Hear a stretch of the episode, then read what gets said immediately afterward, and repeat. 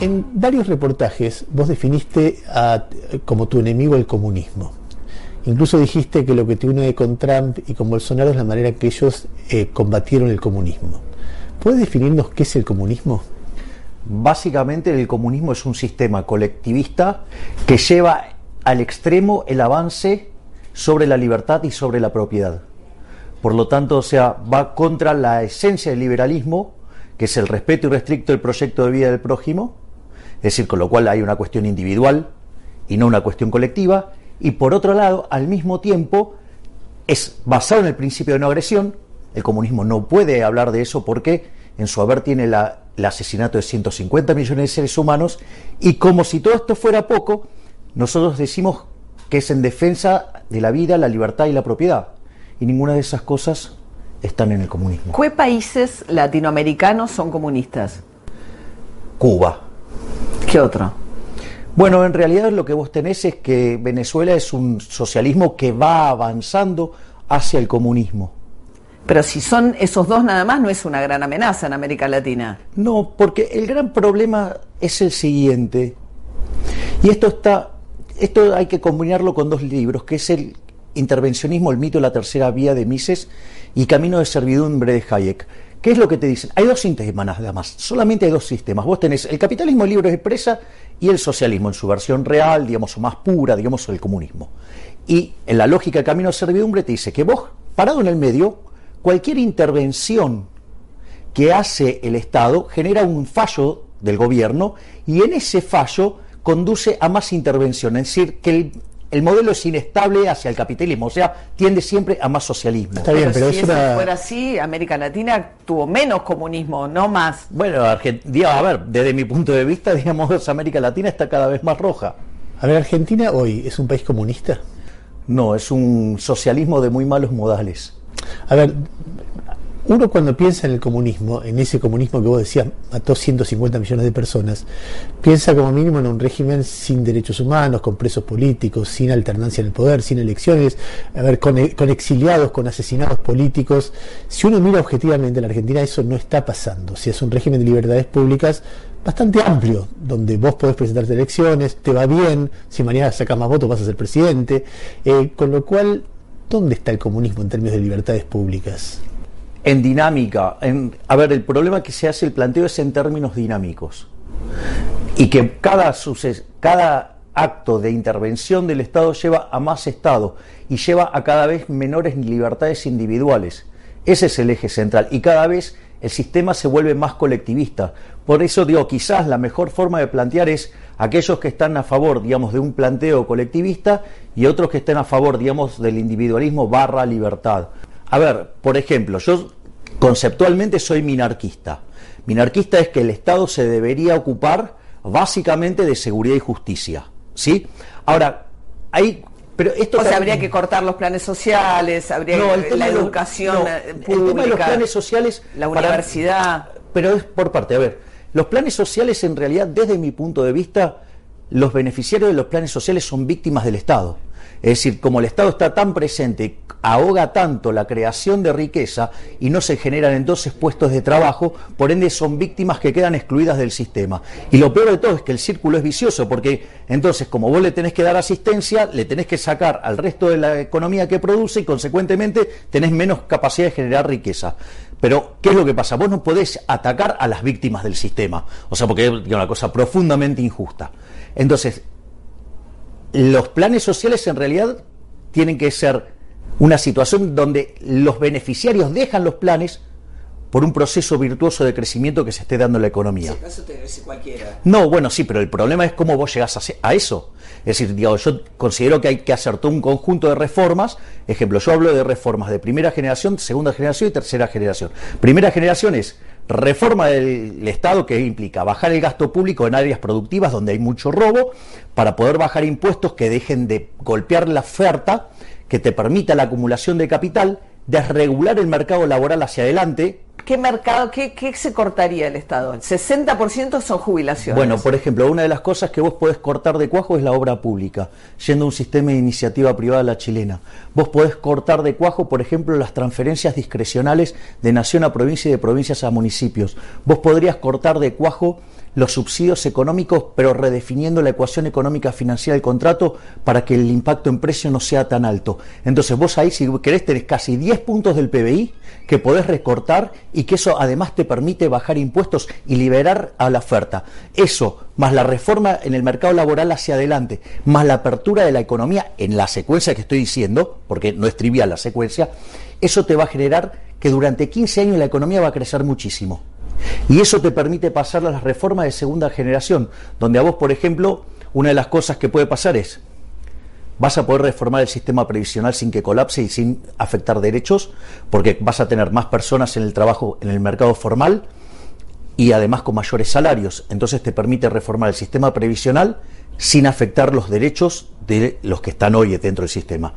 Al mismo tiempo podés aplicar un programa de retiro voluntario, porque si vos tenés un mercado laboral flexible, entonces las personas se van a un nuevo trabajo y con la indemnización.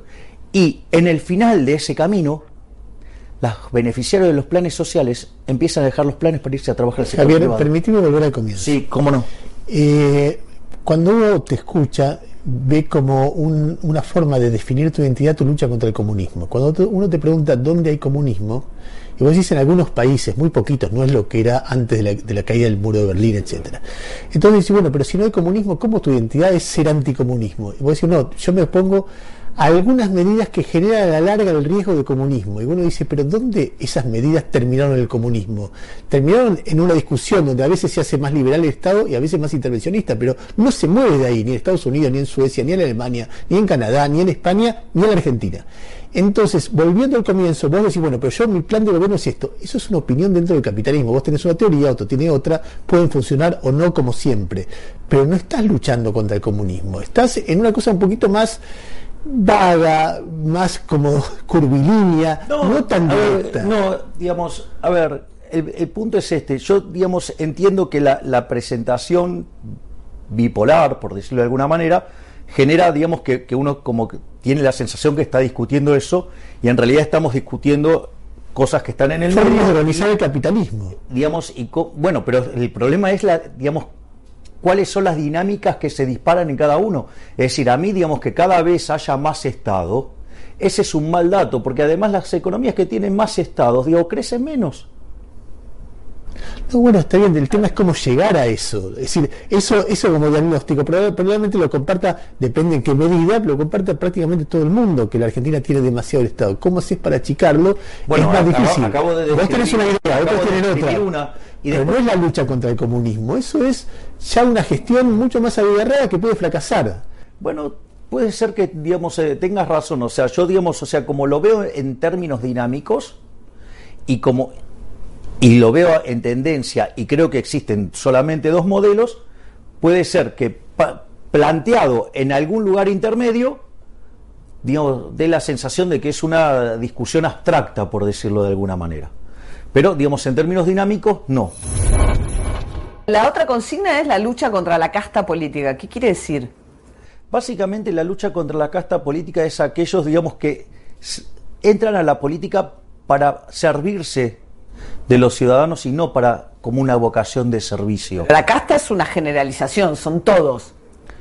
Bueno, en principio, o sea, hay gente que, yo digo, ahí tengo una, opinión de gente que de repente está dentro del, del, sistema, forma parte de la casta, pero no de manera malintencionada. Yo creo que a veces hay un problema de, de formación, un problema, digamos, de cómo vos haces la lectura de la realidad y cómo crees que se sale de esa situación.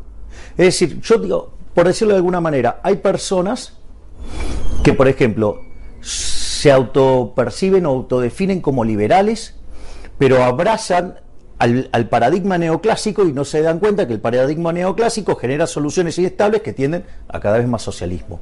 Entonces, pero lo que yo podría... Pero no entiendo, ¿qué quiere decir terminar con la casta política como consigna dentro de un sistema democrático? ¿Cómo se hace? A aquellos que, por ejemplo, van por proyectos que son fuertemente inmorales y que conducen a mayor pobreza. O sea, y eso está lleno de políticos. Pero la casta política, o sea, digo, ¿cómo se hace dentro de un sistema democrático para terminar con los políticos? No, no, no. La idea no es terminar con los políticos porque, digamos, o sea, el sistema, digamos, requiere de políticos. O sea, es como una suerte de insumo. Lo que básicamente el planteo es un planteo de índole moral. ¿sí? donde se define la política desde, una, desde un criterio moral. Ejemplo, ¿qué es desde un criterio moral? Por un lado, vos tenés, yo digo, ¿qué es lo que no voy a hacer? No voy a hacer nunca. Jamás voy a subir los impuestos, jamás voy a crear nuevos impuestos, jamás voy a ir contra la libertad, jamás voy a ir contra la propiedad, jamás voy a ir contra la vida. Eso es lo que no voy a hacer. Y eso, digamos, hoy te diría que la mayor cantidad de los políticos argentinos, o sea, violaron, o sea, no queda uno que no haya violado algo de esto. O sea, para mí entonces eso es casta.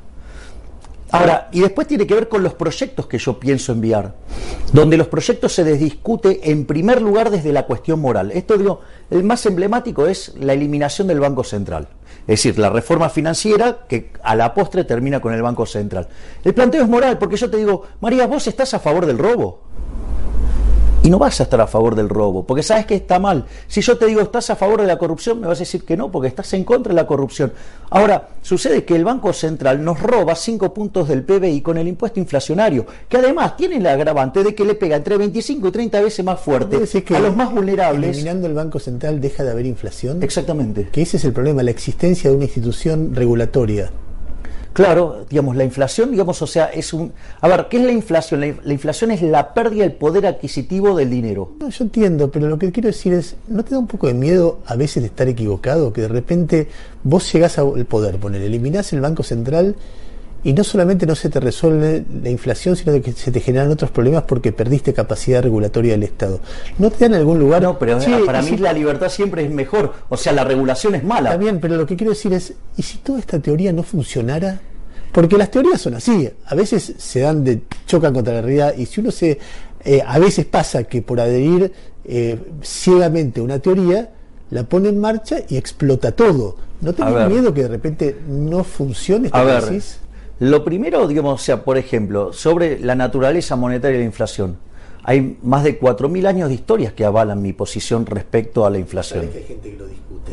Bueno, está bien, digamos, si está equivocada. Bueno, pero es un poco soberbio decir, fulano de tal, no, no, economistas muy renombrados del mundo, gente muy, que, que vos decís, bueno, está bien, uno tendrá una opinión, otro, decir, todos estos son unos tontos que no entienden no, digamos, me parece que negar la naturaleza monetaria de la inflación es no entender el problema. Es decir, y es más, si aquellos que no adhieren a eso, hasta podés rastrear el origen del error. Es decir, yo digamos, por ejemplo, cómo, digamos, o sea, no se van a equivocar los, los keynesianos con el tema de la inflación. Sí, que ellos creen que los precios se determinan como un markup sobre los costos. O sea, y vos podrías decir que es un markup sobre, digamos, los salarios. Entonces sucede que para ellos entonces la culpa de la inflación entonces es de los trabajadores y de los empresarios. Mentira.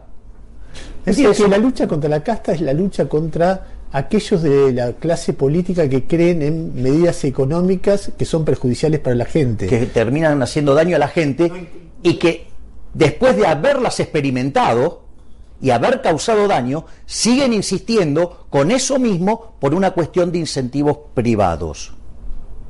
Ahora, hablando de moral y de libertad, ¿no? Eh, de parte de un candidato que insulta, que falta el respeto, que le ha dicho gusanos, que ha agredido personalmente a muchos, y en términos de libertad también hay libertad de las elecciones sexuales, y has tenido palabras muy denigratorias para, por ejemplo, homosexuales, eh, diciendo, sí, que, que, dar plata del Estado es como... Eh, sí, hacer eh, ser homosexual con el ajeno, eso era, o ser ajeno alguien se puede sentir perfectamente ofendido por alguien que habla de esa manera ver, una de, las cosas, una elección sexual. no, digamos, o sea, no porque digamos en el resto de mis conductas, o sea, justamente digamos yo no condeno ningún tipo de elección básicamente porque soy liberal y digamos, o sea, y para mí digamos, Pero me burlo. A ver, digamos, no, no es que me burlo, fue fue una definición, digamos, te puede parecer más correcta, eh, menos correcta, digo, eso es una apreciación. A ver, el punto es el siguiente. Primero es el tema de, de lo que es la opinión. La opinión, tu opinión es tu opinión, mi opinión es la mía, y es mi propiedad y es tu propiedad, y o sea, yo no me meto con tu propiedad. O sea, ese punto uno. Punto dos, o sea, si nos vamos a poner a, corregir los estilos que tiene cada persona, digo, entonces digo, termina siendo, porque le molesta a alguien, termina siendo absolutamente algo que se vuelve una censura atroz, porque digamos, entonces cada una de las cosas que alguien dice y que a mí me molesta, entonces si yo de, entonces agarro y la censuro, digo, vamos a terminar directamente no diciendo nada. Bueno, pero Javier, cuando vos te escuchás decirle a otro gusano, eh, o zurdo de o este bueno variante de estas cosas estamos diciendo ¿te gusta escucharte así? A ver yo digamos o sea respecto al caso que están hablando digo, de, de, esas palabras un poco fuertes que he utilizado en realidad me parece que es mucho más grave lo que yo estaba denunciando es decir, a mí me parece muchísimo más grave que alguien utilice los recursos públicos para perseguir opositores. Vos denunciabas al jefe de gobierno de la Ciudad de Buenos Aires. Exactamente, que, utiliza, digamos, los recursos del sector público para perseguir opositores o para hacer negocios, sí, o para hacer cosas, sí, que van en contra de la población. Es decir, hace acuerdos políticos y los termina financiando con los impuestos que pagan los ciudadanos de la Ciudad Autónoma de Buenos Aires. no tenés probado eso. No, digamos, o sea, pero digamos, o sea, hay situaciones, digamos, muy, muy propias, muy complicadas, o situaciones donde, por ejemplo, parte de, eh, la, de, de, algunas eh, personas que estaban en lo que era la lista de López Murphy diciendo que sí, que efectivamente entraban para digamos, molestarme a mí o, digamos, o sea, crear una, una ¿Pero ¿Lo dijeron públicamente? Sí, claro, lo dijeron públicamente. Es más, el propio Manes también denunció, digamos, lo que pasaba en la provincia de Buenos Aires con Santilli, digamos, impulsado por la reta. O sea, hay una metodología. Entonces, en ese sentido, digamos, hay una persecución de tratar de quitar a los competidores y hay formas de operar y, digamos, y eso se, digamos, es muy evidente. Entonces, de hecho, digamos, ahora están denunciando un acuerdo que hizo Larreta con Macri, pero Jorge Macri. Bueno, digamos, a cambio del cual, digamos, Macri se corrió sí de la provincia de Buenos Aires. Entonces, hay una metodología de cómo se trabaja y yo básicamente estaba denunciando esa metodología. Ahora, esto es lo mismo, ¿me O sea, digamos, viene alguien, te está torturando, te está picañando y vos después lo insultas. Y, dale. ok, digamos, o sea, te puede gustar o no, digamos, o sea, Podés quedarte en el insulto, pero podés quedarte en lo que era más complicado, que lo estabas torturando un tipo. Ahora, eh, gran parte de los seguidores, ¿no? O de los votantes de ustedes, o por lo que uno puede ver en los actos, son jóvenes, hay muchos jóvenes, hay de distinta extracción social, pero son mayoritariamente varones, ¿no? Lo que uno ve en los actos, por lo menos. No sé si ustedes tienen visto cómo va con el voto. ¿Qué pasa con, eh, digamos, usted y la mirada es que en realidad no hay un problema de desigualdad entre varones y mujeres, sino que simplemente somos pares y que no debe haber ningún tipo de intervención del Estado en función de poder equiparar derechos laborales, etcétera, a las mujeres, ¿no? Para mí la única igualdad que vale es la igualdad ante la ley. Y si vos querés crearle un derecho en favor de alguien, en realidad alguien lo va a tener que pagar. O sea, quiere decir que estás castigando a otra parte. O sea, que los derechos en favor de las mujeres castigan a los varones. Si vos creás un derecho artificial, por encima de lo que es la igualdad ante la ley, o, digamos, o sea, en el fondo el derecho a la vida, la libertad, la propiedad, y vos, digamos, creás alguna condición exógena desde el uso del aparato represivo del Estado para dárselo a alguien, eh, quiere decir que estás castigando a otro. Al hombre. A o sea, el feminismo, por lo que pide, es un castigo al hombre. Bueno, a ver, vamos a poner qué tipo de feminismo estamos hablando, porque el feminismo originalmente es una causa liberal. Es decir, el primero que hizo, levantó las banderas del feminismo, sí, digamos, en 1750 fue Jeremy Bentham. Es decir, el, primer feminista fue liberal. ¿Por qué? Porque, digamos, las mujeres no eran tratadas igualmente frente a la ley. Por la ley. Exactamente. Pero no es una sociedad igualitaria, es una sociedad en la cual si un valor es la vida, mayoritariamente las que tienen que tomar licencia para criar, las que están dedicadas a las tareas de cuidado, son las mujeres. Eso genera una eh, desigualdad de las mujeres. Eso, no, eso, digamos, o sea, eso no necesariamente tiene que implicar una desigualdad. En el fondo tiene que ver lo que pasa. No, bueno, las mujeres ganamos menos en promedio. a ver, vamos ahí, listo, vamos, ganan menos en promedio. Eso, digamos, o sea, cuando vos tomás en los promedios, claro, sí, tomás ese número, es cierto, en promedio.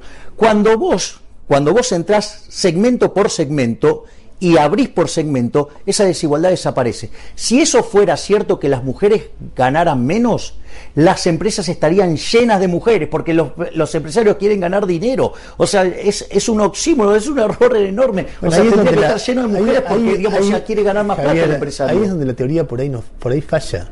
porque puede haber elementos culturales de prejuicios que discriminen, aunque la ley diga algo, discrimina a determinados grupos. Entonces ahí se, se, genera un dilema. Es cierto que si interviene activamente el Estado es a favor del grupo discriminado y no del otro, pero también es cierto que si no interviene el Estado convalida una discriminación de hecho. No, no, pero a ver, a ver, parte, digamos, parte de la vida es la discriminación. El, día que vos elegiste tu pareja, al día que elegiste tu pareja, hay, un montón que, que elegiste que no fueran. O sea, digo, la discriminación es parte de la vida. O sea, si no, digamos, el día, cuando vos vas a comprar un determinado auto, compras el auto A, discriminaste en contra del B también. O sea, no, digamos, entonces... Si, en una sociedad los, gobiernos, las empresas discriminan a las mujeres... Pero de vuelta, pero si eso fuera cierto, digamos, si es... esa es la idea de que el mercado es perfecto. Esto encierra muy bien la idea de que, las condiciones son perfectas. Y no son perfectas no, porque por un motivo, porque vivimos en una... No, pero, pero si vos, a ver, si vos por algún motivo querés discriminar en contra de alguien, ¿sí?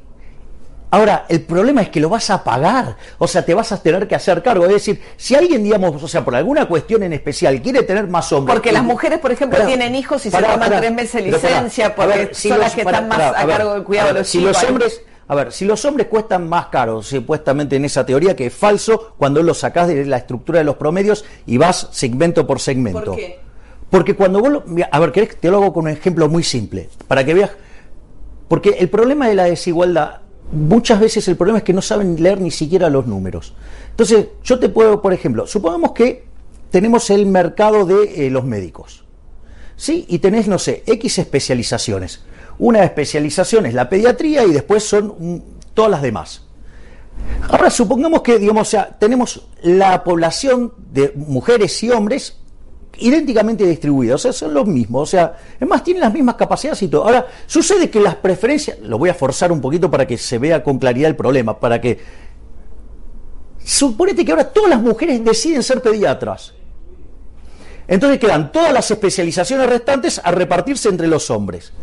¿Qué pasa? Como vos tenés un exceso de oferta de pediatras ¿sí? En realidad lo que va a estar pasando es que la remuneración del pediatra va a bajar y todas las otras remuneraciones, o sea, van a estar más arriba porque hay menos oferentes relativamente. En ese contexto, y si las, y si las enfermedades se distribuyen igualitariamente o equitativamente, ¿qué es lo que va a pasar? Digamos, las mujeres que han decidido ser pediatras van a ganar mucho menos que el que decidió ser, por ejemplo, eh, no sé, neurocirujano. Perdóname, o sea, lo que me estás diciendo es que las mujeres se desempeñan en tareas menos remuneradas. No, no, déjame, no, déjame que te haga esa pregunta. déjame que te haga una pregunta. No, lo que te estoy mostrando, no, lo que te estoy mostrando, María, lo que te estoy mostrando es otra cosa que ahí no hay ni, o sea, las mujeres ahí en ese caso estarían ganando menos por una decisión de ellas mismas y no hay ningún elemento violento, o sea, es un proceso decisorio y querer cambiarlo lo único que va a hacer es, generar daño. Vos decís que la principal trabajo que tienen las mujeres en la Argentina, que es limpiar casas, no. pero déjame terminar,